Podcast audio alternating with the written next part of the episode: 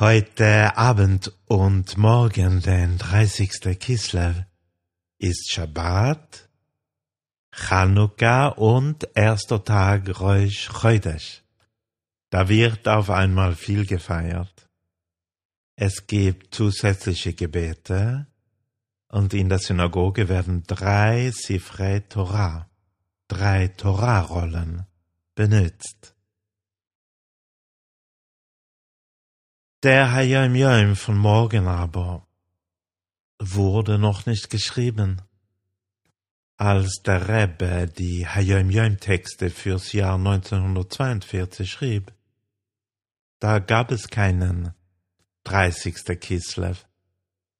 Der Monat hatte nämlich nur 29 Tage in diesem Jahr.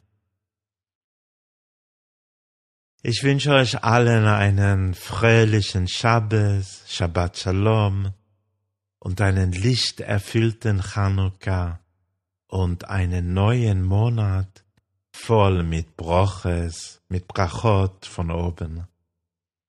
Morgen Abend zünden wir sieben Chanukka-Lichter, aber erst nach Shabbat, erst wenn es wirklich Nacht geworden ist.